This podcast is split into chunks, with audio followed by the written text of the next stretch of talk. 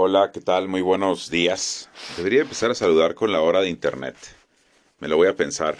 Este, yo soy Chulhu y estas son mis meditaciones. Hoy vamos a hacer un par de viajes interesantes. Eh, así que agárrense, viene una edición bastante movidita del podcast y espero que les guste bastante. Bueno, el podcast trata de la infidelidad y vamos a hablar de la infidelidad a través de dos viajes, un viaje externo y un viaje interno. Esto porque estaba hablando con una amiga acerca de una historia de infidelidad que tiene con o que tuvo con su pareja y bueno, eso como que no terminó de sanar en la pareja a pesar de que trataron de perdonarse o se perdonaron y bueno, me llamó la atención como para yo hablar acerca de la infidelidad, a pesar de que ya les había dicho que íbamos a hablar de Francia y de eh, algunos de sus filósofos más importantes. Bueno, íbamos a hablar de París y de sus filósofos. En fin, ya llevo un minuto y no me gusta que esto dure más de 25 minutos. Honestamente, ese es el que quiero que sea el límite de los podcasts. El primero es un ejercicio a la imaginación. Imagínense ustedes que, bueno, según, ah, según la física, en realidad nosotros nunca tocamos a nadie. Siempre hay un campo eléctrico negativo entre nosotros y las otras personas. Porque acuérdense que la última capa de un átomo son los electrones que tienen una carga eléctrica negativa y entonces se repelerían con los electrones de la otra persona. En realidad nunca lo tocamos. Lo que sucede es que esa repulsión hace que se muevan los átomos y es lo que nosotros sentimos como si estuviéramos tocando algo. Entonces, en teoría, si nunca tocamos nada, eh, todo se genera en nuestros sentidos. En realidad, cuando yo, ustedes me están escuchando, lo que está pasando es que una señal eléctrica pues viaja a través de, bueno, en realidad, fíjense lo que sucede, ¿eh? para que ustedes me escuchen. Voy a tratar de ser específico. Hagan este ejercicio de imaginación conmigo. Voy a tratar de hacerlo rápido. El aire sale de mi boca, mueve las cuerdas bucales que a su vez mueven el aire. Este aire vibra, la vibración se mete adentro de un micrófono. El micrófono está compuesto por dos imanes y una membrana que se mueve con una bobina. Como se mueve la membrana, con unos imanes genera una señal eléctrica. Esa señal eléctrica es amplificada. Después es pasada del dominio del tiempo al dominio de la frecuencia, o sea, de una forma continua a una forma discreta. Luego se convierte en ceros y unos. Esos ceros y unos después suben de frecuencia hasta llegar a una señal electromagnética de 2.4 MHz, viajan a mi router, de mi router a una nube, en la nube físicamente se guardan como un cero o como un uno en un conjunto de electrones que se alinea de diferente manera. Luego cuando ustedes le dan reproducir, esos electrones son leídos por una cabeza magnética. Esa cabeza magnética recoge esos ceros y unos. Esos ceros y unos son procesados por una computadora y enviados directamente a través del aire en ondas electromagnéticas de diferentes frecuencias, a través de fibra óptica, diferentes medios, hasta tu teléfono. Eh, tu teléfono otra vez vuelve a hacer todo el proceso inverso de convertir la señal eléctrica en vibraciones de aire. Y entonces ustedes me están escuchando. Es complicado, ¿no? Todo son señales eléctricas a final del día. Cuando yo toco a alguien, son señales eléctricas las que llegan a mi cerebro. Entonces, la infidelidad en realidad sucede en mi cabeza, no sucede en el mundo real. Esta es una aproximación muy espiritual de ver la vida. Cuando entiendes algo como esto, digamos que estarías dentro del nivel de neófito Rosacruz, aunque no vamos a hablar hoy de los, de los Rosacruces. O tal vez sí. Eh, esto me hace pensar dónde inicia la infidelidad. ¿Dónde inicia? Porque toda la infidelidad es un impulso eléctrico, entonces si yo sueño con algo es el mismo impulso eléctrico. En realidad, a un nivel básico es exactamente lo mismo. ¿Dónde inicia en el sueño? Porque ahora ya se está hablando de las microinfidelidades, como es pensar en alguien más. Imagínate, o soñar en alguien más. Eh, ¿Dónde inicia? ¿Dónde acaba? Hay personas que dicen, bueno, si realmente todos somos uno mismo. Por ejemplo, los físicos dicen, bueno, en realidad cuando en el Big Bang, pues todos éramos un montón de átomos.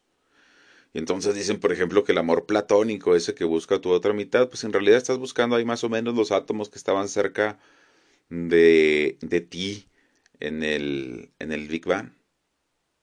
Y que por eso siempre estás atraído hacia eso, ¿no? Entonces una explicación muy cuántica de un fenómeno superterrenal. Y si realmente todos somos uno mismo, cuando le estás poniendo los cuernos a alguien, pues te estás poniendo los cuernos a ti. Por eso es bien sabido que cuando eres vengativo, este, es lo mismo que tomar veneno tú y esperar a que la otra persona se muera. Es simplemente tonto hacerle daño a alguien más porque te estás haciendo daño a ti mismo. Entonces, bueno, pues esta es una visión muy rosacruz de ver las cosas, es una visión muy existencialista de ver las cosas, es una visión muy estoica de ver las cosas, y como les había dicho, yo me declaro estoico y patriarcal. Y y bueno, les quería compartir esto a través de un viaje y pensando en qué es exactamente la fidelidad y si realmente existe o es un constructo y qué parte es un constructo.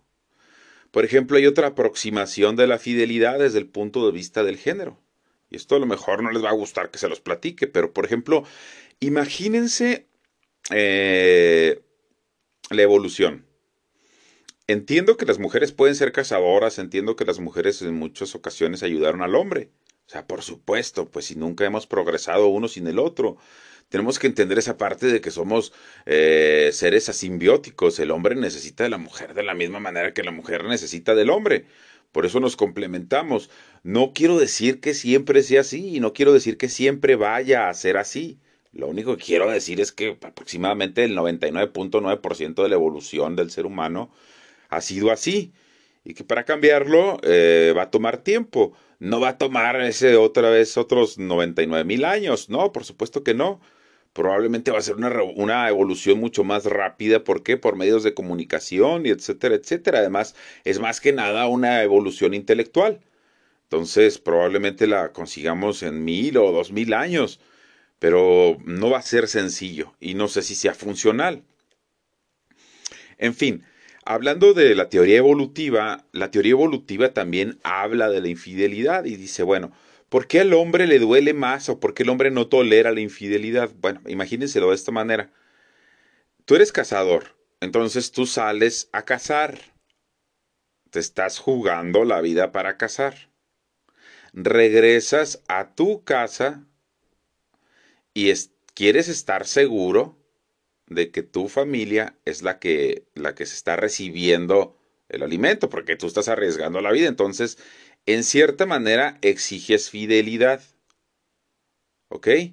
Por el otro lado, la mujer que en un inicio está en la cueva, necesita de un hombre que la proteja. Ahora ya no es igual. Lo que quiero decir es, así ha sido siempre, entonces tenemos eso en nuestra memoria evolutiva. Ahora, ¿podemos ponernos negacionistas? Pues sí podemos ponernos negacionistas. Pero eso es antinatura. Y punto. Bueno, total que lo que les estaba diciendo es que la mujer tiende a ser como que más este exigente con la fidelidad, porque si el hombre tiene dos o tres familias, obviamente la casa del hombre se va a repartir entre más bocas. Y eso pone en entredicho la supervivencia de su prole, de sus hijos, que ella sí está segura que son sus hijos. Él nunca puede estar ciento por ciento seguro. Acuérdense que estamos en la época de las cavernas. Entonces, por eso ella, incluso evolutivamente, evoluciona para ser fiel, para mostrar fidelidad y cierta sumisión para asegurarle al hombre que son de él, porque antes no había test. Por cierto, ahora, por ejemplo, en Francia es ilegal que un hombre pida prueba de paternidad. Tienen que estar viajando los franceses a España a hacerse pruebas de paternidad. Eso, eso es literal, literal. Eso es no tener como hombre ningún tipo de derecho reproductivo. Es solamente tener obligaciones. Ni hablar de Japón, donde incluso probando que el hijo no es tuyo, lo tienes que seguir manteniendo. O sea, esto es convertir al hombre en un auténtico cajero automático. Y para allá vamos en México. Bueno, en fin, eh, estábamos hablando de la teoría evolutiva y de la infidelidad. Entonces, una manera de que la mujer mostrara esa fidelidad que necesitaba el hombre, pues era esa cierta sumisión. ¿Que es válido ahorita? Evidentemente no. ¿Que va a tomar tiempo en cambiar? Pues evidentemente sí. Este. Y bueno, por el otro lado, el hombre más fuerte, el que podía cazar más el que tenía más chalanes, más umpalumpas a su servicio, pues la verdad es que tenía para más mujeres. Es por eso que en la mujer se da el fenómeno de la hipergamia. Ya habíamos hablado de la hipergamia. ¿Qué es esto? La hipergamia es que en general en los mamíferos las hembras tienden a casarse con machos de estatus superior. ¿Por qué? Porque si tú estás en la cueva, sin importar si eres la más guapa o no eres la más guapa, a ti te conviene salir con el más chido del grupo, el que trae más comida.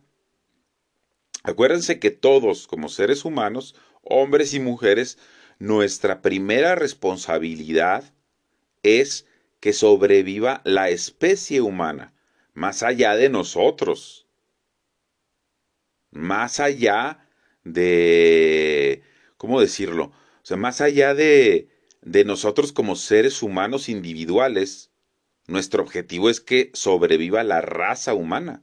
Esa es la directiva número uno. Digamos que ese es nuestro BIOS. Y eso no se puede cambiar. Ese es el BIOS. Y luego ya viene el sistema operativo, que puede venir en dos sabores. En, en Windows o en Mac. Entonces, si eres hombre o eres mujer. Pero la BIOS es la misma. Primero que nada, necesitamos que sobreviva la raza humana y luego el individuo. Y luego ya te peleas para que tu monopolio de Mac funcione o te peleas para que tu monopolio de Windows funcione y va a llegar un momento en que Linux llegue y les parta su madre a todos. También eso es válido. Obviamente no es la mejor analogía, pero pues así sucede, ¿no? Entonces, de esta manera la mujer tiende a ser hipergámica, a casarse con hombres de mayor estatus, al tiempo que el hombre tiende a ser, pues ahora sí que multigámico, pues quiere tener muchas esposas, porque la mejor manera de que el hombre pase o que la raza humana pase los genes más aptos a las siguientes generaciones es que los individuos más destacados de esa generación tengan más hijos ese, es, ese es el mandato del hombre, eso está en el sistema operativo del hombre. Esa es su manera de cumplir con la BIOS. La BIOS es que sobreviva la raza humana. El sistema operativo le dice, oye, pues la manera en que sobreviva la raza humana es que tú, con tus capacidades, que tú puedes tener un montón de hijos por todos lados, lo ideal es que tú, con tus capacidades, los tengas. Ve a cazar mucho, sé fuerte y ten un montón de hijos. Es necesario para la raza humana lo que dice la BIOS. Y al sistema operativo de la mujer le dice todo lo contrario. Le dice, a ver, nuestro procesador nos dice que podemos dar a luz cada nueve meses. Esa es la capacidad. ¿Sí? Esa es nuestra capacidad cada nueve meses. No podemos, como, como la otra marca, dar todos los días a luz. Nosotros nos tenemos que esperar nueve meses. A eso le llamamos el techo reproductivo. Entonces dice, como no podemos ser tan prolíficas, tenemos que ser muy eficientes. ¿Cómo vamos a ser muy eficientes? Número uno, no vamos a salir a cazar. Nos vamos a dedicar a la recolección. Número dos, vamos a intentar casarnos o estar junto al mejor proveedor de allá. ¿De quién? Del sistema operativo que sí sale a cazar. Porque, porque su sistema operativo, para resolver la misma BIOS, lo hace con diferente procesador. Como no puede dar a luz, tiene fuerza bruta. Por eso el hombre siempre ha sido desechable. Por eso estamos hablando de que la mayoría de las muertes en guerra son hombres. De que la mayoría de las muertes en los lugares laborales son hombres. La mayoría de las muertes comunes son hombres que los matan otros hombres. Pues sí, los matan otros hombres. ¿Y eso qué? ¿Qué más da quien lo mate? No entiendo por qué se hace esa distinción. Es como decir, no pasa nada si, lo se matan entre judíos. O no pasa nada si se matan entre negros. Incluso si pasa algo cuando se matan entre, entre narcos, si hay una investigación, pero queremos que no pase nada cuando se maten entre, entre hombres. Eso se llama apartheid. Ya sucedió en Sudáfrica, hay que agarrarse un libro. Eso es exactamente el tipo de ideología nazi que decía, pues es que los judíos son los culpables de todos los problemas de los alemanes, por eso hay que apartarlos, por eso hay que segregarlos de la sociedad y por eso hay que martirizarlos, ¿por qué? Porque el 1% de los judíos era prestamista, como el 1% de los hombres son violadores, abusadores, irrespetuosos, etcétera, etcétera.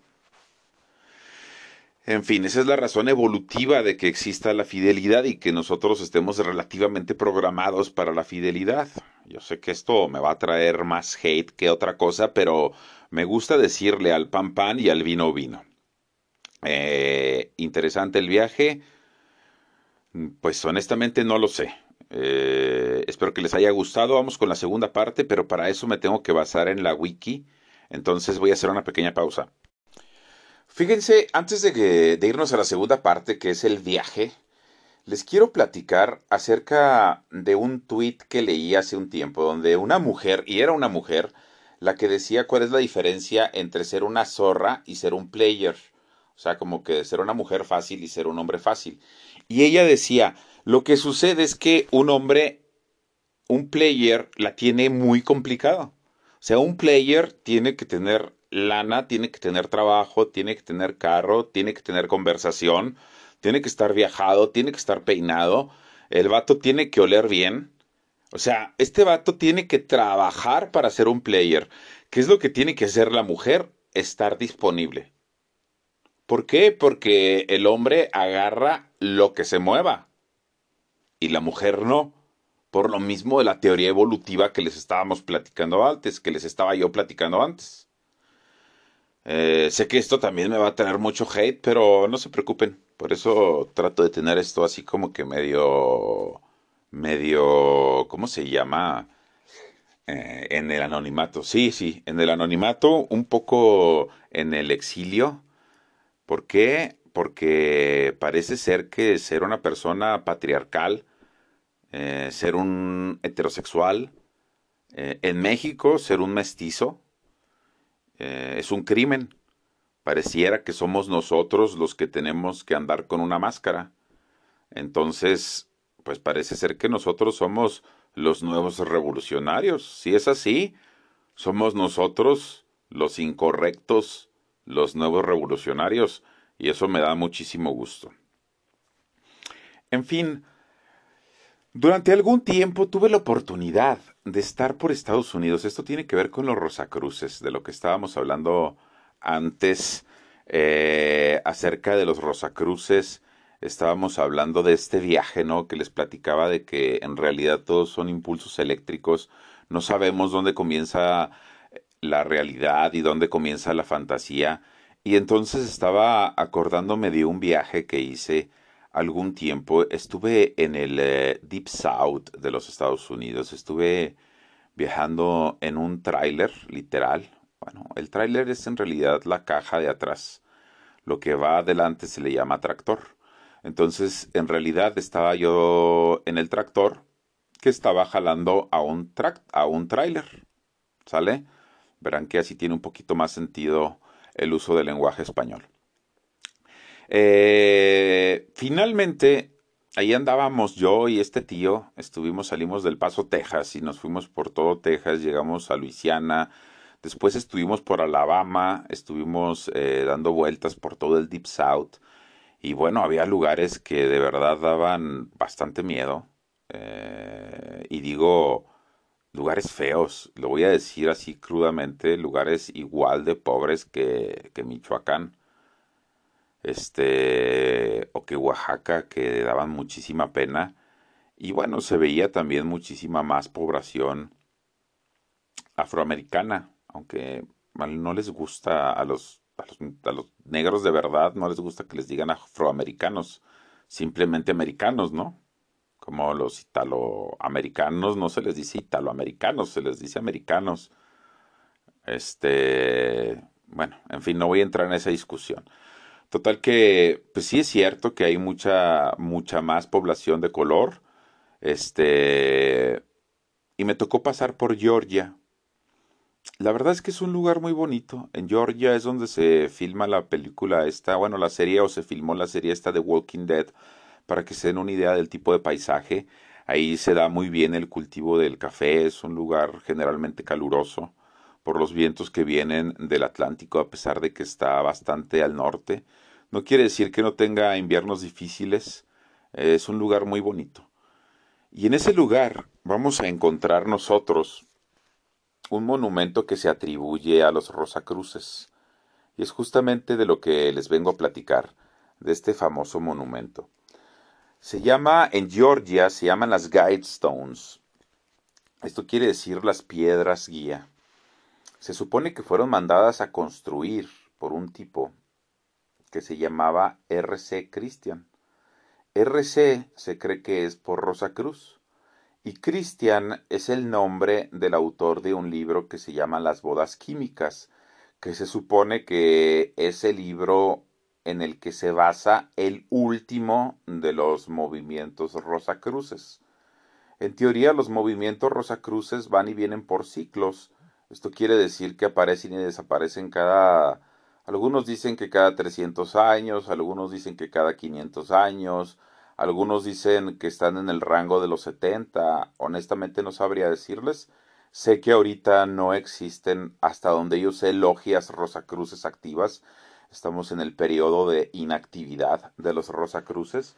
Y bueno, Christian Rosenkraus fue el que escribió el libro este de las, de las bodas químicas. Se supone que estas piedras fueron mandadas a construir entonces en Georgia en 1979. De él no se volvió a saber nada.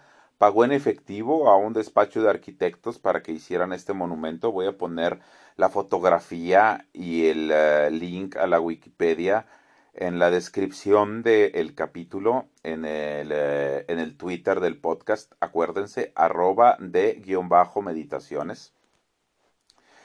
Y bueno, el asunto es que es un monumento que son tres placas de, pues pareciera granito, y en cada una de las placas viene una inscripción. Arriba está rematado por un copete también de piedra que las hace mantenerse en su lugar, y llevan un mensaje que está escrito en inglés, en español, en suajili, en indio, en hindi, perdón, en hebreo, árabe, chino antiguo y ruso. Lo que dice en español es mantener a la humanidad en menos de 500 millones de habitantes. Hay que recordar que China tiene el triple y la India tiene el doble que esta cifra.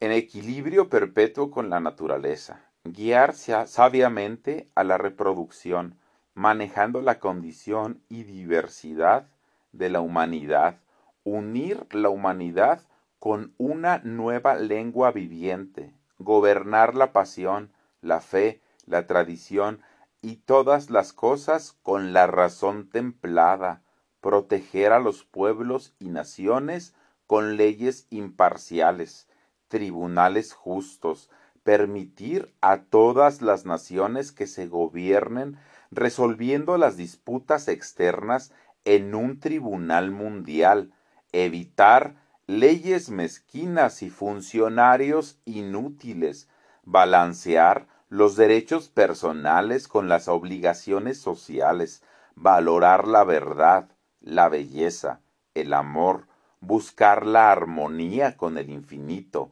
no ser un cáncer en la tierra, dejarle espacio a la naturaleza, dejarle espacio a la naturaleza. Bueno, pues esto es lo que dicen las Guidestones de Georgia, donde me tocó estar en, en un par de ocasiones, como les decía, en este viaje. De este lugar es típica la comida cajun. A nosotros nos han vendido la idea de que Estados Unidos no tiene historia y es una mentira enorme del mismo tamaño que la mentira de los niños héroes. Estados Unidos probablemente es el país con más historia. Probablemente es historia moderna. Pero tiene un montón de sociedades históricas, de investigación, de su propia cultura, han logrado formar su propio folclore. Para muestra, vayan y vean por favor la serie Sobrenatural. Todavía continúa o, tuvo una cantidad enorme de episodios precisamente porque está llena del folclore americano. Eh, bueno, con algo quería cerrar. No sé por qué estaba platicando de esto. Bueno, le estaba platicando un poco acerca del viaje de la comida cajun. La comida cajun es la, o cajun, es la mezcla de es la comida criolla, la que se hace en Luisiana con las mezclas de la comida negra, con la comida francesa, con la comida americana. La verdad es que es uno de los aportes norteamericanos a, la cocina internacional que vale mucho la, la pena probar se los recomiendo bastante. Hoy nos vamos a despedir con dos canciones, una de ellas se llama Sweet Home Alabama, que es una canción que viene exactamente del Deep South de los Estados Unidos. Y vamos a escuchar también una canción que aparece en una serie que también les recomiendo, ahorita está en Amazon Prime, se llama Los Hijos de la Anarquía, tenemos que hablar del anarquismo. Este, me siguen pidiendo algo de programación erótica, pero eso va a ser hasta que tengamos suficientes suscriptores porque no voy a estar haciendo el ridículo con poesía erótica así nada más porque sí. Nos vamos a despedir con algo que se llama The Lost Boy. Eh, aparece en la serie esta, Los Hijos de la Anarquía. Y es una canción que se tocaría típicamente en el Deep South, donde hay whisky ilegal como en Moonshine, donde hay gente como los que aparecen en la, serie esta de The Walking Dead. Un lugar muy especial de los Estados Unidos que vale mucho la pena conocer y donde hay muchos festivales de música. Me tocó por ahí conocer en Luisiana, estar en uno, donde se tocaba justamente y nada más este tipo de música folclórica indie sería el género. Con esto nos despedimos y nos escuchamos seguro el lunes y probablemente sacamos algo el sábado, algo de poesía, pero eso quién sabe, a ver si me animo. Saludos, yo soy Chulhu y me regreso al abismo. Estamos en todo. Ah, por cierto, les quería decir que estamos luego como en todas las plataformas de podcast, ¿eh? Para si son más ah, adeptos a utilizar Apple. Nada más creo que no estamos en la de Amazon porque me ha dado flojera. Saludos, me regreso al abismo y nos escuchamos luego.